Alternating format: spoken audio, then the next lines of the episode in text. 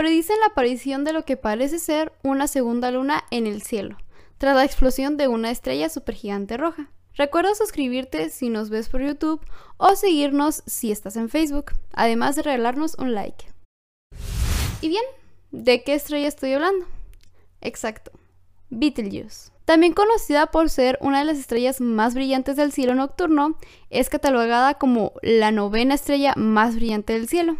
Se encuentra en la constelación de Orión a unos 640 años luz de la Tierra. La explosión de la supergigante estrella roja Betelgeuse provocará el surgimiento de una segunda luna en el cielo de nuestro planeta. Se espera que el resplandor de esa estrella en el cielo sea como el de la luna llena, siendo que no solo será visible durante la noche, sino que también se podrá ver durante el día.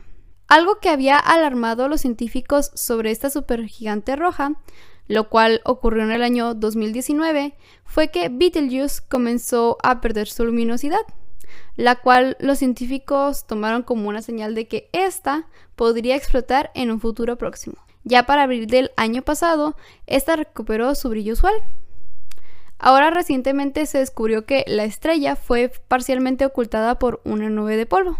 Ahora tomando en cuenta su explosión, ¿cuándo sucederá esto? No se sabe. La palabra pronto en astronomía se refiere a un intervalo de años que puede ser de varios miles de años. O quién sabe, igual estalló hace menos de 700 años y todavía no hemos recibido su luz.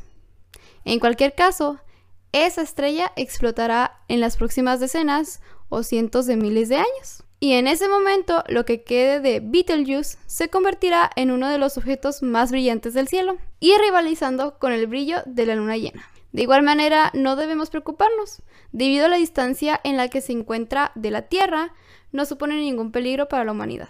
De hecho, podría ocurrir aquello que sucedió en el año 1054, cuando lo que hoy conocemos como M1 en Tauro estalló y el mundo se llenó de profecías, con la diferencia de que ahora sabremos que se trata sin más de una supernova.